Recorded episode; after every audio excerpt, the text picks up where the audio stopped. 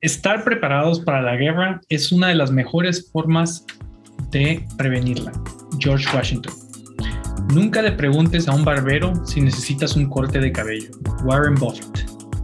Propietarias, propietarios, esto es Patrimonio sin Vergüenza, el podcast que crea mejores propietarios. De este lado de la Matrix, su anfitrión el día de hoy, Toño Ocampo. Amigos, amigas, soy JC. Bienvenidos al podcast que transforma la incertidumbre financiera en paz patrimonial. Bienvenidos, soy Armin Pérez. Les recuerdo que estamos aquí para ganarle terreno a la escasez, una decisión a la vez. Este es el episodio número 38, grabado en la última semana de febrero del 2022. En el episodio de hoy, conexión entre las burbujas financieras y la guerra. ¿Qué hace el SP 500 cuando hay guerras? ¿En quién confiar para consejos financieros? ¿Por qué bajan los precios de las acciones siempre que suben las tasas de interés? ¿Qué es más importante para estar satisfecho con tu trabajo? Y mucho más. Empezamos. Antes de que pasemos a nuestras preguntas, como siempre, vamos a platicar de una herramienta que nos ayudó esta semana. Armin, parece que nos traes algo. Bueno, no lo hacemos siempre, a veces lo saltamos, lo dejamos para después, ¿no? Esta vez hagámoslo antes. eh, bueno, la herramienta que, gracias, Toño, me, eh, invitas a, compartirles es, es algo que ya utilizan, no es algo nuevo, pero es bien importante y cometer y dejar de usarla puede ser peligroso y una mala decisión patrimonial. Eh, órdenes a mercado versus órdenes limitadas. Em, en, en, mercados con baja bursatilidad, poco volumen, como es el SIC, Sistema Internacional de Cotizaciones en México, a través del cual podemos comprar eh, eh, empresas que cotizan en la bolsa americana o de otras partes del mundo, índices eh, que son los que usamos aquí en el canal, los, em, en, el, podcast. Em, es un, el SIC es un la bolsa mexicana de valores es infinitesimal en comparación con la bolsa americana y mundial. Y, el SIC, que es un, conjunto dentro de la bolsa mexicana de valores, eh, eh, pues tiene muy poco volumen. ¿Qué, esto ¿qué, qué, qué pasa? Que puedes, la, ventaja de la orden de mercado es que en, teoría siempre vas a encontrar quién te compre, quién te venda. ¿Sí? Eh, entonces, para la mayor, gran, gran mayoría de los títulos, para prácticamente todos los títulos que, debe estar comprando un inversionista, aunque aquí solo usamos el, BO, el BGCH, el BTIP que hemos hablado, eh, no, no hay diferencia si usas, si usas la orden limitada o la orden de mercado. Pero eh, cuando, eh, como, me pasó como me pasó esta semana, el, el por ejemplo, el, el, B, el BXUS, el, e, que es un, el ETF eh, de Vanguard del mercado internacional, es el equivalente al BO, pero para todo el mundo. Entonces, hay gente que dice, oye, a mí estar tan invertido en Estados Unidos, aunque, aunque sea la bolsa que más rápido crece, el lugar donde las empresas, este, eh, em, eh, sus rendimientos crecen más rápido, mm, prefiero estar diversificado en todo el mundo, ok. Eh, o más diversificado, porque sabemos que el VG, porque sabemos que el Standard Poor's ya tiene diversificación. Em, quiero, quiero comprar otro ETF de bajo costo que tenga un poquito de las de Alemania, de China, de Francia, de Inglaterra, de, ah, en fin. ¿Cuál sería? Bueno, sería ese, el, el BXUS. Pero voy y checo, ok, tiene versatilidad, hay mucha muchos, muchas personas comprándola y vendiéndola para que no me preocupe de si voy a... Eh, hay liquidez para la acción vas y entras en, en Ameritrade, en Yahoo Finance, en lo que quieras y vas a ver que tienen millones de títulos al día transados. El día de hoy, ¿cuántos crees que se transaron de ese título en la Bolsa Mexicana de Valores? Yo lo chequé a la una de la tarde, ya no lo volví a checar.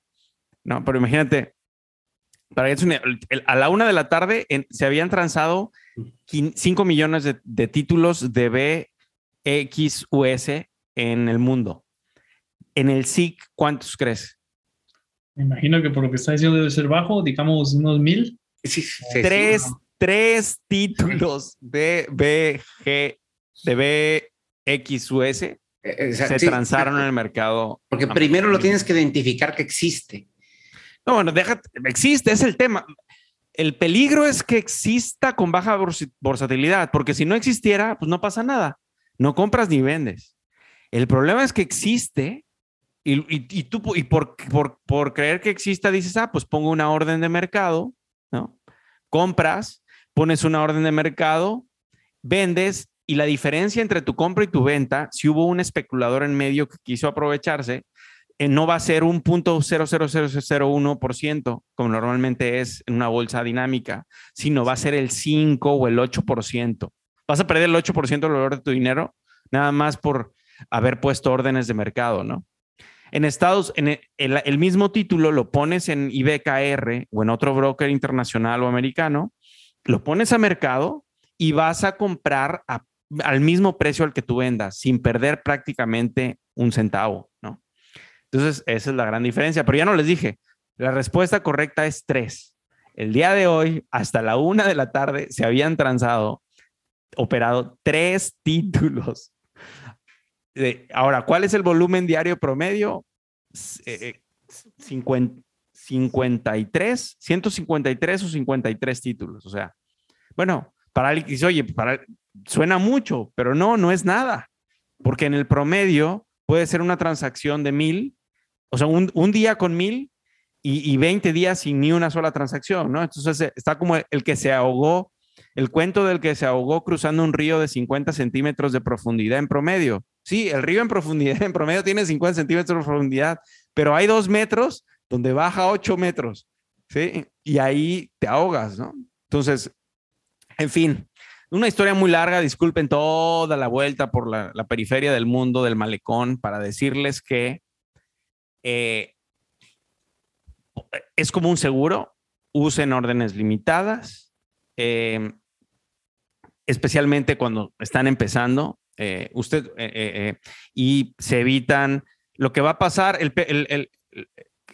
el, costo que van a pagar por usar órdenes limitadas, pues van a gastar unos segundos más en ver cuál es el precio, lo van a anotar con sus manitas y sus deditos, y quizás algunas órdenes no se llenen y van a tener que regresar a repetirlas al día siguiente.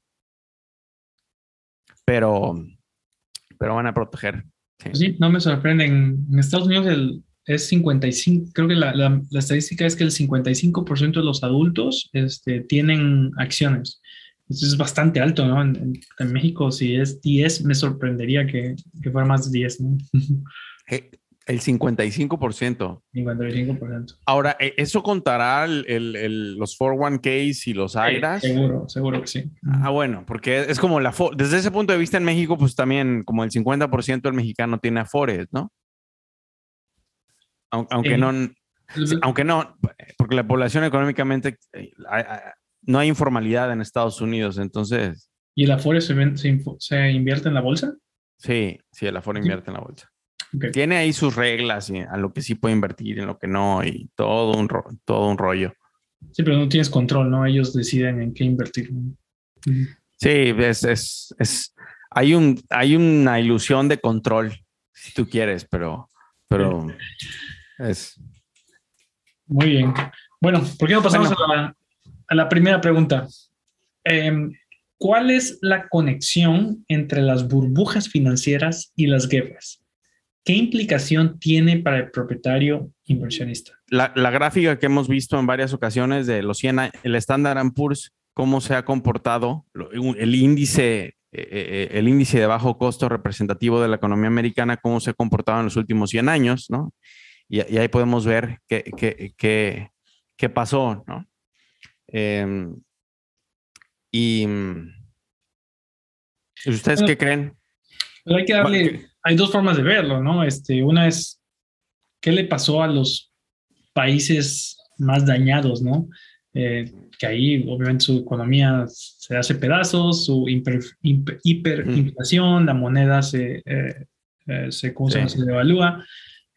ahora, al país ganador, por ser ganador, bueno, y, no, no, ganador como fue, no sé, Francia o, Inglaterra en la Segunda Guerra Mundial, ¿no? Que los sí ganaron, pero estaban destrozados, entonces no les fue muy bien, ¿no? Ahí el que realmente ganó fue Estados Unidos, ¿no? Sí, realmente es que es, es, es como, como, oye, hay un mamífero en mi casa, ¿qué tanto miedo tengo que tener? Dices, bueno, es que hay muchos tipos de mamíferos, ¿no? Un tigre es un mamífero, un perro es un mamífero. sí, yo, yo, creo que las guerras tienen eh, grandes ganadores haciendo negocio con ellas, con las armas, que son de los que, de los que más ganan. No sé si burbujas financieras. Sí sí, grandes ganadores eh, que viven como carroñeros vendiendo armas y a través de los muertos, ¿no? E, e, e, ese es el, gran problema. Entonces, no sé si, se les pueda llamar ganadores, pero de que son oportunistas en las guerras, generan mucho dinero. Pero no sé si, si realmente se generen burbujas financieras como tal. ¿no? Sí, bueno, eh, yo quisiera aclarar primero, eh, me acuerdo de un hombre sabio que dijo, el inicio de la sabiduría es la aclaración de los términos. Entonces, la, definición, la definición de los términos, un glosario, ¿no? Entonces, no es lo mismo la guerra de Vietnam o la guerra de la, la, eh, la guerra de Kuwait. Entre ellas dos son abismalmente distintas. Y, y, y, si lo comparamos con una segunda guerra mundial, o una primera guerra mundial, o sea, son, son completamente distintos y tienen en, en, común, o sea, como hay, que analizarlos como que muy por separado, ¿no? Pero, eh, y dejando claro, clavándonos en el tema de la burbuja y, y una guerra, hablando de una guerra grandotota, ¿no? La segunda guerra, que eso me sorprendió la primera vez que lo, que lo, que creo fue a inicios de la pandemia. La primera los, los desenfrenados 20, igual tú te acuerdas, los The Roaring Twenties, que le, en Estados Unidos es un término que dicen comúnmente, ¿no? Los desenfrenados 20. Hubo una, estuvo la Primera Guerra Mundial y luego vinieron los desenfrenados 20, que, fue, que fueron una gran burbuja económica, los múltiplos, las valuaciones estaban altísimas y luego viene la Gran Depresión. La Gran Depresión eh, fue una escasez terrible eh, eh, en, Estados Unidos y en muchos otros países, en Europa también. En Alemania se manifiesta como una hiperinflación. Entonces tienes, el orden de los factores tienes burbu, depravación, de, depravación, perdón, deprivación. la depravación es otra. Deprivación generada por la Primera Guerra Mundial. Tienes los excesos de los 20 de ya no hay guerra, ¿no? Vamos a celebrar el rápido crecimiento económico posguerra, ¿sí? los excesos. Luego viene la gran depresión, la gran caída, revienta la burbuja, eh, se masifica a nivel mundial. Eh, en Alemania se siente todavía peor por las consecuencias de los embargos de la Primera Guerra Mundial. Produce hiperinflación. La hiperinflación mata la democracia, eh, nos da Hitler y Hitler nos da la Segunda Guerra. Entonces, el, creo que lo que el mundo aprendió de eso fue la las, las hiperinflaciones producen tiranías, las tiranías incrementan la probabilidad de las guerras. Eh, y, yo, y para mí eso, el efecto práctico para un inversionista, ¿cuál es? para mí es la confianza.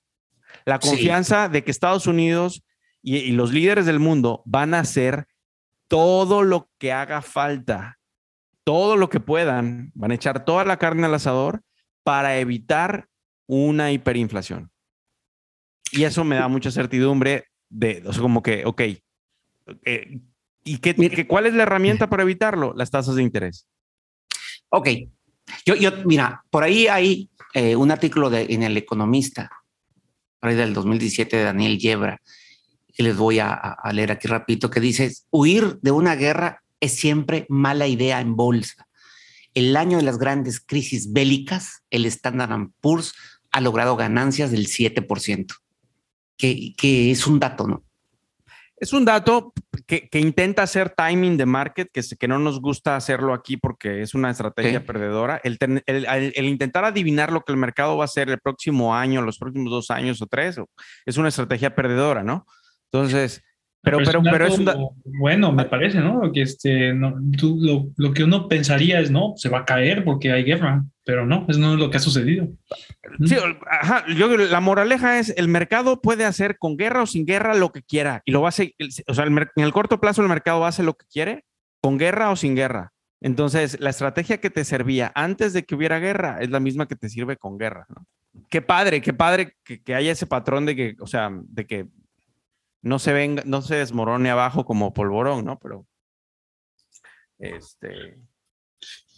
Muy bien. Bueno, eh, tenemos okay, otra pregunta. Espérame, Toño, antes que cambies la pregunta, porque dijiste algo bien interesante.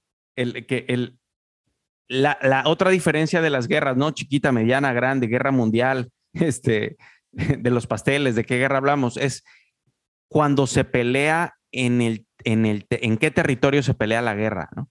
Entonces, Estados Unidos no ha peleado una guerra en su territorio desde la, la guerra de sucesión, ¿no? Se llama la de la esclavitud, Toño.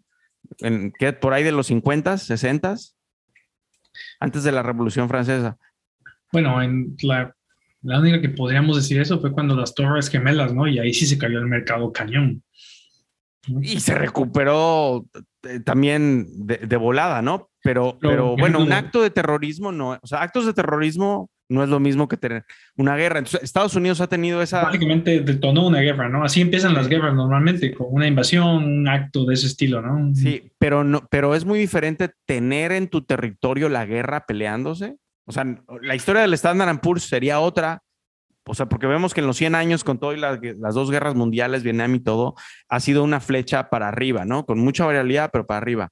Pero obviamente, el o sea, no es lo mismo que eh, en Europa, donde las guerras se han ido a pelear ahí, ¿no? Entonces, sí, apoya, apoyando un poco eso, eh, digo, entre la gráfica que, que, les comentaba yo de este artículo, viene en todas las guerras, por ejemplo, Pearl Harbor, eh, Irak, ¿sí?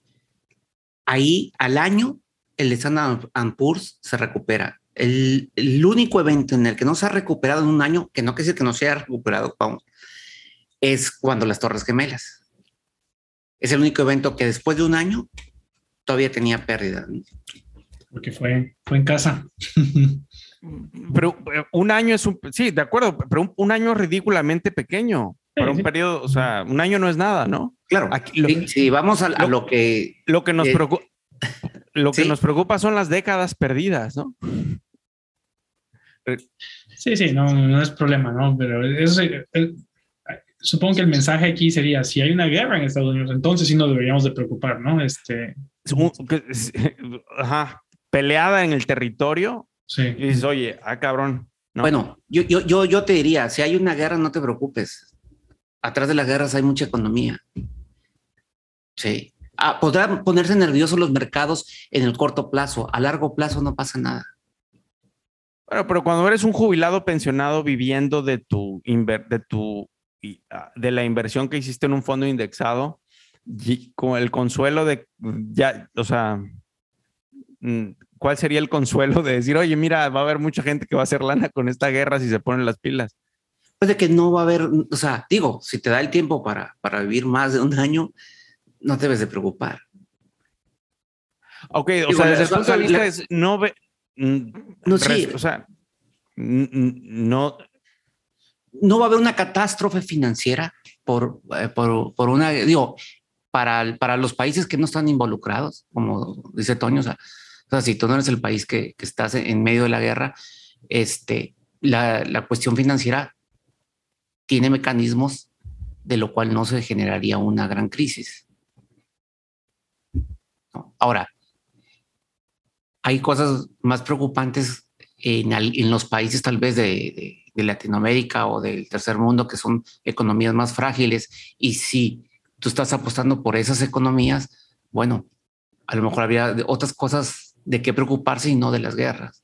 O sea, y para mí la conclusión es, cuando hay una guerra, si no es tu país el que esté involucrado en eso, fue o fuera de los Estados Unidos, este, no te preocupes de las guerras. Eh, la, economía se, se, va a estabilizar. Mm. Sí, de acuerdo. Sí. estás invirtiendo en la economía, incluso en el índice del S&P 500, la, la, mitad de las ventas, un, un, número que se acerca a la mitad de las ventas son fuera de Estados Unidos. Entonces... Digo, para muestras, eh, un botón es como uh, cuando ahorita que cayó, oye, eh, estaba en 440 o 420 dólares lo que costaba el BO. El de repente llegó a 380, pero ahorita ya, ya, ya se recuperó. ¿Sí, me explico? O sea, no, no. Y mañana puede estar a 280. Sí, sí. diría, mientras uh, ninguno de los primeros, las primeras cinco potencias del mundo estén en guerra o algo así, no es problema, ¿no? Y lo digo porque si la pandemia nos enseñó algo, es de que en este mundo globalizado, ¿no? Este, cuando China estaba en, en, eh, encerrado, hubieron, empezó a haber escasez de productos, ¿no? Porque pues, los, chinos no estaban produciendo, ¿no? Entonces, este, si es China, no sé, Estados Unidos, eh, ¿cuál es la tercera? Alemania, eh, no sé, los primeros cuatro, cinco economías. Japón. Entonces, o Japón, ajá, por ahí hay que preocuparse, ¿no? Eh, pero otros países como Rusia y Ucrania, pues no tanto, ¿no? No, claro, pero a lo que estamos, digo, pero regresando a, a lo que aquí eh, siempre decimos que es hacia largo, largo plazo, ¿sabes? en inversiones largo plazo, este, el efecto es, es muy bajo. Digo, por ejemplo, cuando costó 220, eh, eh, hubo un súper descuento y ahorita está el doble. Sí, y no es nuevo. Entonces, y no es nuevo eh, el, el, el, tema de las, o sea, el, en la estrategia de acumulación 80-20 que, que recomendábamos en este canal, que hemos seguido eh, mayor o menor tiempo, eh, 10 años, 2 años, 10 años, eh, eh, no es una sorpresa. Y lo, lo, importante es, ¿esto es una excepción a tu sistema de inversión o esto es parte de lo que tu sistema de inversión ya administra? Y la respuesta yo diría es, es algo sabido, que es, o sea, y es, e, es, es parte de lo administrado y, se, y sabemos qué hacer al respecto. Que se, este, repite lo mismo que hacías antes, ¿no? Yo sí creo o sea, que sigue, poquito... sigue, sigue, comprando. Yo sí creo que hay, hay, que tener un poquito de cuidado, ¿no? Imagínate que hay una guerra entre China y Taiwán, ¿no? Taiwán es, es casi que de los pocos países que produce los, mejor, los semiconductores más complicados, ¿no? Entonces, este, le bombardean las, la, las fábricas donde producen eso. El problema es global, ¿no? Eh, no va a poder haber montones de, de productos, no vamos a poder este, eh, fabricar porque no va a haber semiconductores, ¿no? Entonces, este, en este mundo globalizado, eh, hay ciertos países clave que si van a guerra van a haber problemas graves. Ahorita, por ejemplo, con Rusia, no, de, de acuerdo. el petróleo subió un montón, ¿no? Eh, porque eso es el fuerte de ese país. No, no, eh, los las olas se van, nos van, estamos en el mismo estanque y las olas nos van a llegar. El punto, el tema aquí es para el pro, ¿qué hace diferente el propietario promedio en, en ese escenario que describiste? ¿Qué puede hacer? Aguantar. No hay de otra. Exacto, ese es, ese es, ese, es mi punto, el, el, decir, oye, el, el ¿para qué desperdicias calorías? No hay nada que te pueda salvar de eso. O sea, de, de, hay consecuencias de las que puedes negativas que puedes aminorar sus efectos y hay otras, hay otras que quizá puedas evitar por completo, ¿no? Eh, eh, como, como, como el riesgo de escoger una acción en particular que el, el, semiconductor de Taiwán que no le llegó haga que la truenen, ¿no? Ese riesgo al, comprar todo el pajar y no andar buscando la aguja, como dice Bogle, te evitaste ese riesgo de, elegir una acción en particular. Entonces, lo, eh, eh, o sea, si van a pasar cosas malas, sí. El tema es cómo no empeoras esas cosas intentando protegerte de lo que no te puedes proteger. Claro, o sea, ve la guerra como el FOMO. ah, ah. Eh, ah, eh, sí, es interesante la analogía, sí. El... Muy bien, pues uh, vamos a pasar a la siguiente pregunta. ¿Cómo saber en quién podemos confiar para tomar consejos financieros?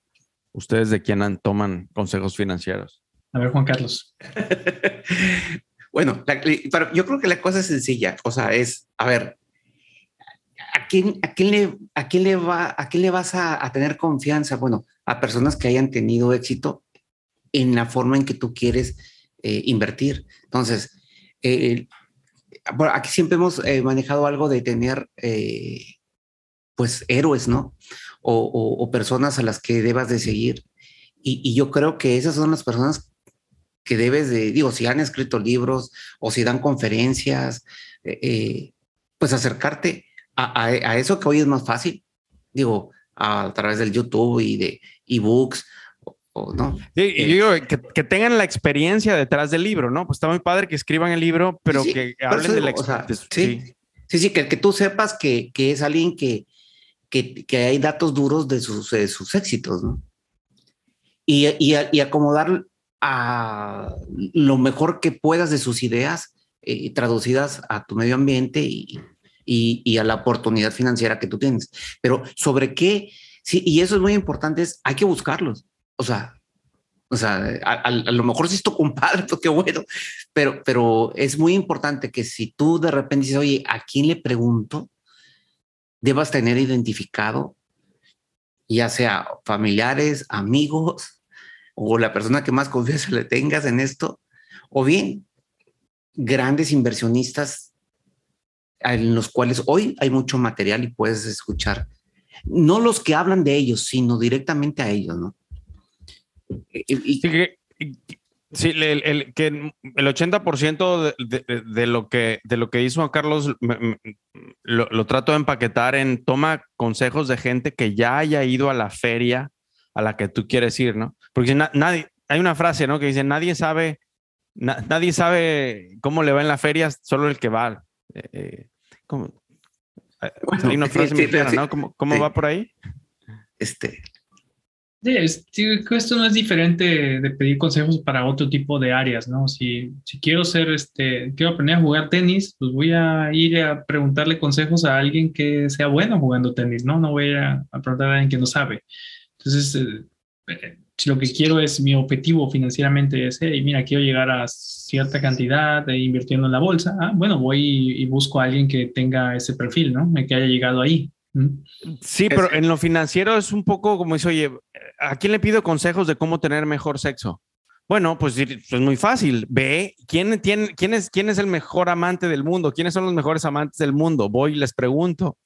Y, y como que el, el no, Sí, es medio tabú, la, es medio la información. Sí, por eso eso es muy peligroso si no, si no, si no haces la tarea y no lo estudias, porque una cosa es creer o que te vendan la idea de que alguien sabe.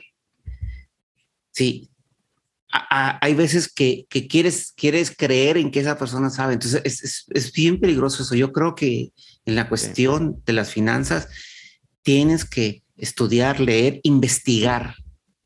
Sí. A veces, porque a veces, digo, yo me he encontrado mucha gente que dice, ah, es que eh, este cuate sabe. Bueno, ¿y cómo sabes que sabe? O sea, tienes que comprobar que sabe.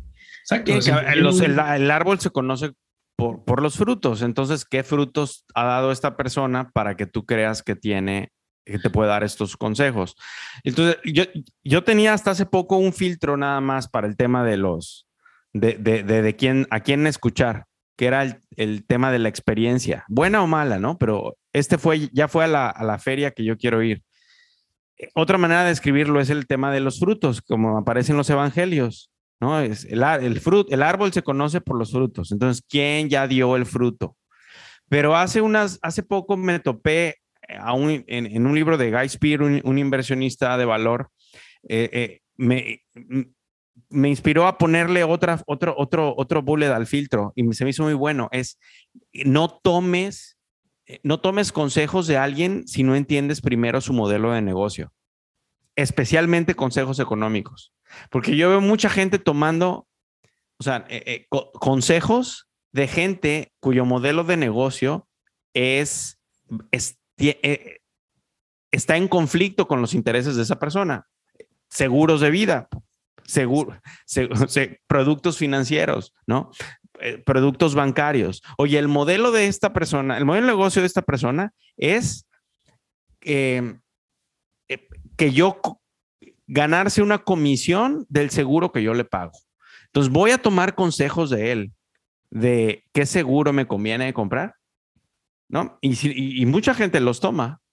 Entonces, con el tema de las, otro ejemplo con los noticieros, sí, es, ¿Cuál es el modelo de negocio de la mayoría de los portales informativos hoy en día? Bueno, e, es vender la atención y los clics de, eh, si no solo la atención, los clics de los usuarios. Entonces, el modelo no es informarme ni decirme la verdad, sino es poner una combinación de palabras que detone el mayor número de reacciones, porque, porque ven, porque eso es lo que vende, la reacción el tema de entender el modelo del negocio de quien nos está aconsejando me parece poderoso. Sí, si viene un este uno de esos este financial advisors, ¿cómo se diría? Consejero financiero, supongo, o algo así. Este, bueno, entiende cómo, cómo va a ganar el dinero, ¿no? Este, ¿Lo va a hacer vendiéndome ciertos fondos de inversión o simplemente es, me va a analizar lo que estoy haciendo y me va a dar una, me va, me va a pagar? Le digo, le voy a pagar. Eh, es como, por ejemplo, imagínate que fue un contador, ¿no? Un contador básicamente le estás pagando porque te haga, te ayude a pagar menos impuestos, ¿no? El objetivo es muy claro, ¿no? No, no es como que le va a vender tu información a otra persona o te va a intentar vender un producto, ¿no? Ahora, ¿qué, qué tan cómodo te sentirías yendo a un contador que recibiera una comisión de Hacienda? Exacto, exacto. Entonces, ¿qué tan, del IRS? No, no, no, Toño, ven, yo te hago tu contabilidad, tú no me pagues, a mí me paga el IRS. Y sin embargo, en muchos productos financieros no tenemos ningún, o sea, la gente no tiene ningún problema por hábito, porque, porque copiamos comportamientos, somos, somos seres inteligentes que, que, que copian comportamientos, pues vamos con toda la facilidad del mundo a, a, a tomar consejos financieros de banqueros, eh, eh, de, de, de, mm, corredores de bolsa, de gestores de seguros, este, un eufemismo que me parece casi ridículo. la palabra patrimonio se la agenciaron, o sea, cuando le, mucha gente en México pensaría, si el podcast se llama Patrimonio sin vergüenza, pensarían que hablamos de seguros. Pues, oye, soy porque aquí eh, eh, metieron la palabra patrimonio patrimonial en el en el en un producto de, de seguro de vida. Pues, ahora vamos a, vamos a meterle el seguro de vida que, que, también te em, que también te dé un ahorro. Y entonces no te dice la comisión porque está sumergida, porque, porque los seguros no traen una comisión, son una prima. En fin, todo, todo eso se merece su propio, su propio capítulo. Eh, déjame tratar de resumir la respuesta. Eh, una, son dos cosas que lo platicamos de, una es asegúrate de el que quieres tomar consejos, ya haya ido a la feria, o sea, este... Eh, experiencia. Experiencia, ajá. Y la, la segunda es eh, que no haya conflicto de intereses, ¿no? que no, básicamente la persona no, no reciba alguna ganancia por que tú tomes cierta acción. Entonces, experiencia y conflicto de intereses son las dos cosas eh, importantes. Es cómo, ¿Cómo gana dinero el otro? ¿Cómo gana dinero el otro? El dermatólogo, ya me acordé, híjole, a los dermatólogos, ¿cómo me, cuesta un trabajo tenerles confianza? Este, y eso, va, pues el papá de Juan, perdón, aquí estoy haciendo publicaciones personales, pero el papá de alguien que está aquí era, dermatólogo, él, es una excepción, pero el, como, como hay un tema de belleza y estética, no, hombre, si por si, el, el, tema de los doctores, eso, por eso no me gusta el conflicto de intereses que hay con los doctores, porque entre más enfermo estás, más dinero les, les pagas. Entonces, preferiría pagarle a un doctor que, o sea, que, que, le pague yo entre más saludable yo esté. Otro, otro conflicto de interés es el mecánico.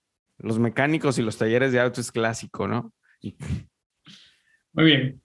Eh, pasemos a la siguiente pregunta antes de que Armin se ponga a reclamar de todos los diferentes conflictos. ¿Por qué bajan los precios de las acciones siempre que suben las tasas de interés?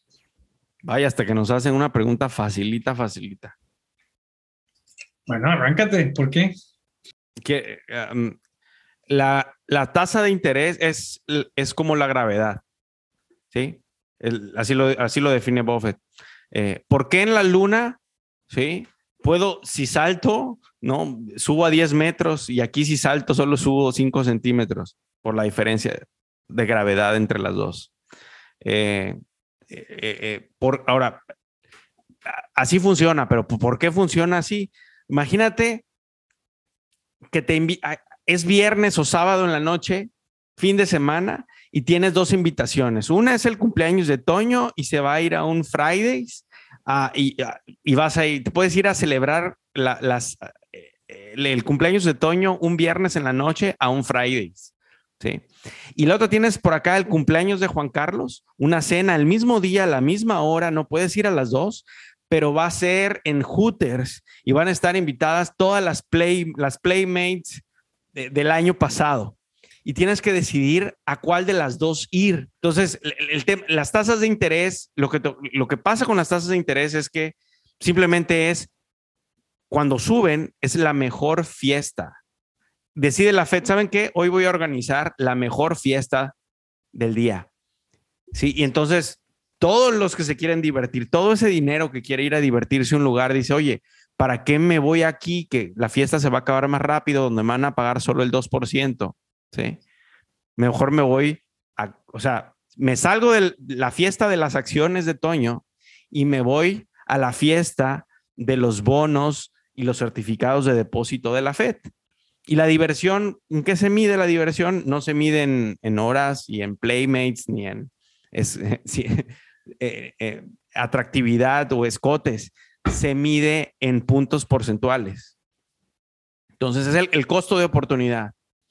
Es el costo de oportunidad. La tasa de interés el costo de oportunidad de tu dinero. Tu dinero no puede estar en dos partes y, al mismo tiempo. O está en una fiesta o está en la otra. ¿Y en qué fiesta vas a querer que esté? Donde se divierta más. La tasa de interés te dice cuánto se está divirtiendo tu dinero. Entonces, al momento que suben las tasas de interés en la fiesta de, los, de la deuda o de los bonos, de la deuda garantizada, sin riesgo, entonces se sale el dinero de esa fiesta, la gente ofrece sus acciones eh, y los precios bajan, oferta-demanda, ¿no? Una analogía interesante. pero, creo que de, de, forma es sencillo, ¿no? Es básicamente este, es, es riesgo si tú vas a invertir en la bolsa, eh, sí, es más o menos eh, como un 10% que deberías recibir anual, pero es muy riesgoso, ¿no? Puede bajar, puede subir bastante. Y si la tasa de interés sube y te van a pagar 8%, por decir algo, con cero riesgo, híjole, mm, posiblemente en la bolsa voy a invertir y, puede ser que gane 10, pero aquí, pero con riesgo, ¿no? Acá voy a ganar 8, pero no hay riesgo. Entonces, este, pues, la, gente empieza a gravitar más hacia invertir en, en, este, en deuda porque no hay riesgo, ¿no? Ajá, acá dice, oye, tengo certeza que aquí van a ir las ocho chavas más guapas de la ciudad. Y acá puede ser que vaya la más guapa de todas, o puede ser que no vaya. ¿A cuál voy? A donde sé que van a ir las más, eh, la mayoría de las guapas de la ciudad. Ahora entiendo por qué nunca te han invitado a TEDx o Mira, eh, eh, eso, eso está bien y es en lo general. Y yo te diría, no, yo iría a la otra fiesta porque ahí es donde hay que ver la oportunidad. Sí. A la hora que bajan el precio de las acciones o que las vacas son más baratas, hombre, hay descuento. Ahí es, donde, hay que, ahí es donde hay que aprovechar. Aprovechan los descuentos. Ese es muy buen punto el que dices. Entonces, ¿por qué? Sí, de acuerdo, es muy buen punto el que dices, porque dices, oye, el tema, sí, está bien que hayan guapas y todo, pero ¿de qué me sirve si hay 10 playmates divididas entre 100 mil canijos? Acá, ¿no? Acá que, acá, no sé, quedó, quedó mis, no, sé qué ciudad puedo poner que no se ofenda. Quedó mis, mis Tabasco, mis em, Cuernavaca, mis La Paz. Entonces, bueno, pero aquí nos tocan de a dos por persona. Mejor me quedo acá en esta fiesta donde hay menos competencia. Eso es lo que en las apuestas de caballos es el, sistema parimutual, eh, se llama. donde los, los odds, ¿no? las probabilidades de las recompensas se reparten en, proporcional e inversa a, los votos, ¿no? Entonces, los caballos que tienen más probabilidades de ganar pagan menos, menos rendimiento, ¿no? Manejar riesgo, básicamente, ¿no? ¿Qué prefieres? ¿Una eh, inversión a la segura o, o, de, o, de, riesgo? Depende. Y el número, el porcentaje, la, eh, la posibilidad de que vas a ganar es lo que te va esto pasó en los 80s, ¿no? 80s o 90 yo me acuerdo que este... 80s. En México pasó donde eh, la tasa de interés estaba altísima, entonces la gente empezó a, a vender, a que bienes raíces, invertir. En México empezó a invertir. En México pasó en las dos décadas, en Estados Unidos, Estados Unidos principalmente fue en los 80s. Sí, me acuerdo mucho de eso. Este, y luego, pues pasó lo contrario, la moneda se devaluó y la gente ahí perdió mucho dinero. ¿no? es la parte importante de invertir en deuda, ¿no? De que este, no es un buen este, eh, contraparte de inflación. Eh, como pasó en los 80s y 90s, ¿no? Que la gente empezó a invertir todo su dinero en, en, deuda y ¿qué pasó? Vino una inflación y, su dinero vaya a la mitad, ¿no? Sí. Sí, la... la, la... Hmm si hubieran tenido ese dinero en la bolsa o en bienes raíces, por ejemplo, eso no hubiera pasado, ¿no? Al contrario, hubiera, hubiera subido. Mm.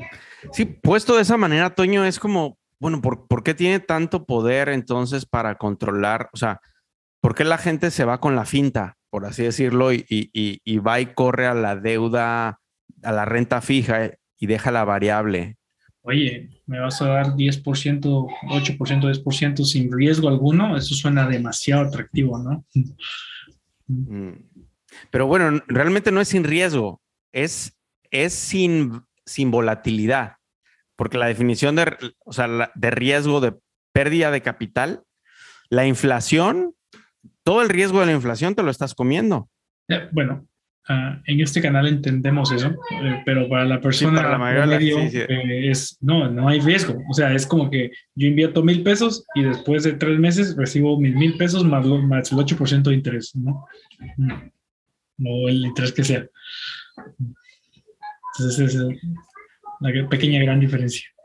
Y es, y es interesante que el, el rendimiento promedio máximo de todas las empresas de la bolsa es fijo tiende al 12% anual. Entonces, con todo inflación, o sea, con toda la inflación. Entonces, eh, por eso me, me, están gustando tanto los bienes raíces, porque cuando compras, ¿no? Compras sabiendo que, eh, bueno, me voy a tener un rendimiento de, no sé, 5 o 6% eh, de mi inversión. Entonces, pues es un rendimiento, ¿no? Que voy a tener eh, anual. Aparte, este, va a haber una plusvalía, ¿no? Entonces, como que tiene los, las dos cosas, ¿no? Tiene tanto la, la plusvalía y eh, eh, el rendimiento mensual. Claro, o sea, tienes un seguro contra el peor de, o sea, de, los demonios destructores de, de, patrimonio, que es la inflación. El gran jinete del apocalipsis dice Steven Elliott, eh, la inflación es, hace ver bien, en el largo plazo, la inflación hace ver bien a todos los inversionistas de bienes raíces. Bien, pasemos al siguiente. ¿Qué es más importante para estar satisfecho con tu trabajo? ¿El qué hago? ¿El cómo lo hago? ¿Ninguno de los dos? ¿Qué opinan? Juan Carlos, no te hemos escuchado mucho. Vamos tú. ¿Qué opinas? ¿Qué vas a ver, Juan Carlos, de estar feliz en el trabajo, Dios mío? Tú ni trabajas, así que no eh, puedes hablar de Sí, este claro, la, verdad es que yo puedo decir todavía hablar menos que Juan Carlos al respecto, pero. Bueno, ando mira, ando de sacale puntas. Yo, para mí es ninguno de los dos. No puedes estar satisfecho con tu trabajo. O sea, creo que esa parte no la alcanzas. Sí, más bien, para mí el planteamiento es si estás a gusto con lo que estás haciendo. ¿Te gusta hacer tu trabajo? ¿Lo harías gratis? Sí, y, creo que esa es la parte más importante porque la satisfacción a, alguien competitivo, alguien que le gusta su trabajo, y, que estás buscando siempre hacerlo mejor, independientemente si, si, si, alguien viene y lo publica en el periódico, te dan las gracias. no, no. Si, si tú quieres algo que sea de calidad y que te dé orgullo, ¿no? Eh, a veces es muy difícil estar satisfecho con eso. Sí, e, e, e, es, es, es, digo, yo por ejemplo lo veo en la, en, el, en la programación. Yo, yo sí algo trato siempre de hacer es trabajar en sentirme orgulloso de lo que hago. Porque por lo generalmente batallo en sentirme orgulloso de lo que hago porque creo que siempre le faltan cosas. Sí. Entonces, yo, yo creo que, que, aquí la secuencia es que, que trabajas en lo que realmente te gusta y, y la satisfacción, eh, pues creo que llega por otros lados no sé, yo, yo, yo, no, yo nunca he visto la satisfacción en el trabajo, fíjate. Más bien he visto, o sea, sí, sí es que es lo que me gusta hacer. Me, me gustó cómo eh, lo pusiste al principio, ¿no? De si es algo que lo hicieras gratis. Creo que eso es, casi que perfecto, ¿no? Eh, si es algo que de verdad disfrutas tanto, suponiendo que tuvieras millones, ¿no? Que no necesitas realmente trabajar, tienes todo lo necesario. Entonces, eh, ¿harías lo que estás haciendo hoy en día? o que estés joven. Yo te, yo te digo, yo trabajé seis meses en mi primer trabajo de, desarrollo sin que me pagaran. Y no estaba en mi ciudad. Lo único que pedía era el que me pagaran el hotel y la comida. Seis meses sin cobrar un sueldo. ¿Estabas en un todo incluido en Cancún? No, no, no. Estaba en un, hotel de tres estrellas. sí, pues, yo creo que lo que, lo que para lo que dices, Juan Carlos, eh, me da pie a, lo que no me has dejado decir en todo este tiempo, que es el, para quién. O sea, ¿para quién trabajamos? ¿Para, ¿Para qué trabajamos? ¿Y para quién trabajamos? Siento que eh, tienen más influencia en nuestro estado anímico en el largo plazo que la tarea específica que estamos haciendo. Em, sí, yo, creo que por un para qué, dice Nietzsche, el, que tiene un por qué o un para qué suficientemente importante puede con cualquier cosa, ¿no?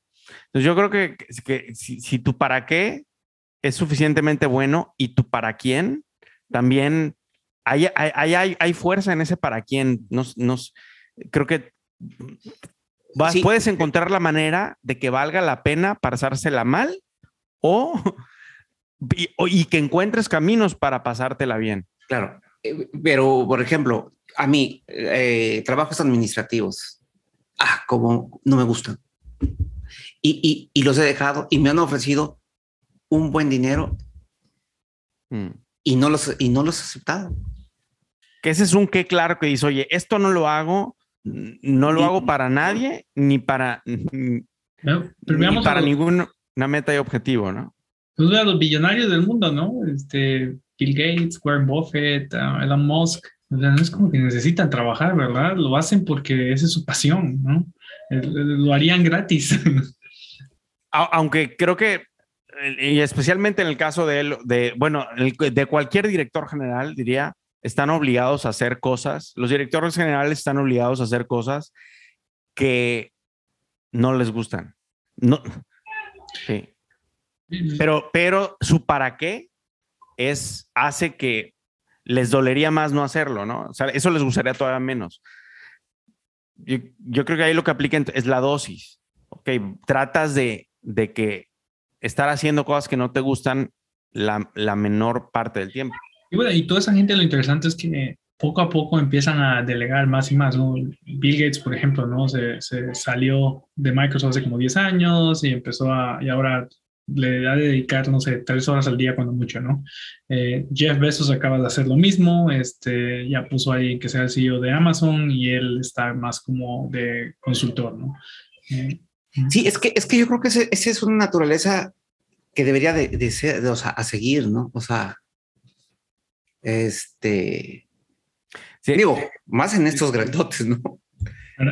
Un, este, un, un CEO que eh, de Factorum hizo lo mismo, ¿no? Y ahora ya nada más es consultor, ¿no? Consultor. Ajá. Sí, sí digo, entre, entre, si, si quizás sea en una, si ya tienes lo necesario, en teoría es irracional que pases dinero, gastes, inviertas tu tiempo haciendo cosas que no te gustan para conseguir más dinero. Exacto. y entre más, y entre más dinero, eh, entradas tengas, entre más excedentes tengas, es todavía más irracional que sigas haciendo cosas que no te gustan eh, eh, o que te hacen infeliz para conseguir dinero que no necesitas.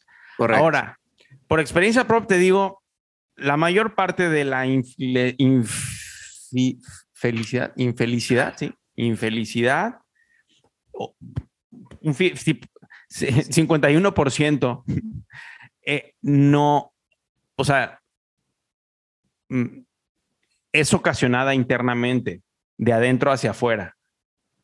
Entonces, eh, el entorno, sí, el entorno te la puede maximizar, importa muchísimo, de acuerdo. Y el entorno me refiero es lo que el entorno te, te empuja a que hagas, ¿no? El qué hacer. El, eh, eh, pero, pero el kernel de infelicidad o desdicha o frustración que ya cada uno trae, pues uno tiene que lidiar con él independientemente de, de qué haga, ¿no? En qué, en qué decidamos trabajar. Estás haciendo lo que te gusta. ¿Lo haría gratis o no lo haría gratis? Ese es un buen filtro. ¿Lo harías gratis o no? Sí, yo me quedo con eso también. Si lo harías gratis es porque es, es el, igual el mejor trabajo que donde puedes estar, ¿no? Si lo harías gratis.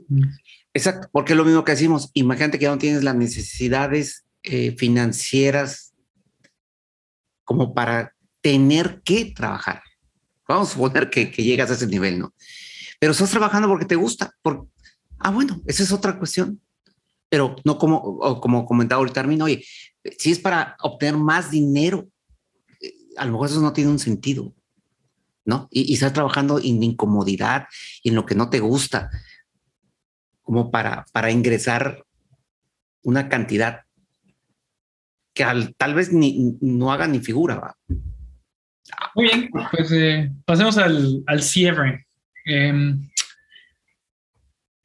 para ustedes, ¿cuál sería la idea más práctica y poderosa que, que tuvimos en el episodio de hoy? Así, si este, que los haría un mejor propietario, si este, hubiera, ¿qué podrían eh, en un panorámico fuera de su casa? Para que lo puedan ver todos los días y se inspiren. Trabaja por felicidad, no por dinero. La verdad es que el, tema de las guerras me, eh, eh, me, preocupó los primeros 10 años de, inversión. me preocupó muy poco, entonces como que no sabría qué tomar de ahí. Em, en, los últimos 10 años, el, SP pasó de, el BO pasó de 100 dólares a 400 en los últimos 10 años, del 2010 al 2012. Entonces, em, y sí, mi cuenta, la cuenta de mi banco podría estar más interesante si, si hubiera sido más arriesgado. Cuando empecé hace 10 años en la bolsa, eh, de hecho ya no son 10, ya son 12. Hace 12, 13 años en la bolsa, empecé como, como nos metemos al agua caliente en una tina, ¿no? Metiendo el dedito a ver si qué tan caliente estaba, qué tan fría y luego el, luego el pie, ¿no? Y no fuera a ser que me quemara mucho el agua, ¿no? Y en ese, en ese lapso de, de estar tanteándole el agua, eh, estuve una buena, una parte importante de mi capital ocioso, sin hacer nada en una cuenta, en un sete, ¿no? Entonces, eh, yo lo que, o sea, eh, me gustaría lograr, no, sé cómo ponerlo un panorámico, pero si pudiera decir algo para que el que empiece con la fórmula del 80-20 en fondos indexados, o sea, siguiendo la fórmula ganadora, es no, como lo hizo Juan Carlos, ¿no? Que no, que no, que le entró de jalón y creo que y no tuvo o sea, minimizó el capital ocioso. Este, eh, o sea, saltó ahora sí con, saltó al agua caliente con las dos piernas, con los dos, sí, este, eso me sentiría, pues, es, era más, en ese entonces no lo sabía, ¿no? Pero, pero, pero hubiera sido más razonable de hacerlo, eh, hubiera aprendido más rápido y, y mi cuenta bancaria hoy se vería un poquito más interesante, un poco más interesante. Entonces, eh, eh, éntrale, sería algo así como que, éntrale sin miedo a la bolsa con los ojos abiertos, ¿no? Algo así. Pero bueno, eh, éntrale sin miedo al, al, al SP500, más bien. Éntrale sin miedo al SP500. Sí, eso. Ah, mira, hasta rima. éntrale sin miedo al SP500. Eh, aclaración, es de tu acumulado, tienes que dividirlo en tres partes, hacer un calendario de inversión para que no compres a un solo precio, ¿no? Hagas una, un calendario de inversión, promediación del costo. Mínimo dos años, o sea, dos entradas, de preferencia tres. Si tienes un millón, lo divides entre tres, compras hoy 300, 300, 300. Entonces, éntrale, perdón, después de todo este breviario cultural, lo que yo pondría en el panorámico es, éntrale sin miedo al SP500. Tan, tan. Ok, yo lo que pondría es, despreocúpate, ocúpate. Acción. Sí. Definitivo. Es, no te preocupes, si hay guerras, no hay guerras, si hay eh, delincuencia, si no hay delincuencia, acciona, así es. Y eso es uno de los problemas más grandes. Yo creo que eh, las personas luego tienen el dinero ahí y como dijo Armin, se quedan en la cuenta de banco por miedo, ¿no? A, este, a, a tomar ese, ese, paso, ¿no? Eh, es importante tomar, esa, tomar acción.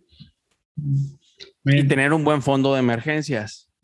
También, porque, o sea, es, me tomó como 10 años a, a animarme a, este, a invertir en, en, bienes raíces y ahora que lo estoy haciendo, híjole, estoy así, ¿por qué no empecé a hacer esto hace 10 años? ¿no? ¿Qué te llevó a hacerlo ahora? ¿Qué pues, te convenció? Eh, encontré eh, eh, buenos consejeros. Uh, finalmente encontré eh, un buen equipo que me puede ayudar a ser exitoso en, en, en, en bienes raíces. Eso fue, más que nada. ¿Lo, ¿Lo, buscaste o te llegó? Más, más o menos me llegó, este, con, eh, platicando con, fui a echar una cerveza con un muy buen amigo y este, me platicó que él había empezado a hacer esto el año pasado. Y un amigo que muy inteligente, muy bueno también con finanzas y este, dije, wow, el él lo está haciendo debe estar bueno, ¿no? Y dije, ah, pásame el contacto, déjame, platico con esta persona y entonces me dio mucha confianza y fíjate, excelentes resultados de que, ¿por qué no conocí esto hace 10 años? bueno, más vale tarde que, que nunca y además la, esper la, la, esperanza de vida es muy, o sea, si llegas a los, o sea, a los 80, 90, 100, vas a estar recordando, y cómo me criticaba yo por empe em em empezar, estás, estás, empezando bastante joven realmente. Mis treintas. La pregunta, el problema va a ser yo de 90 años, decir, oye, ¿por qué yo no hice lo mismo que Toño? Ese es el problema.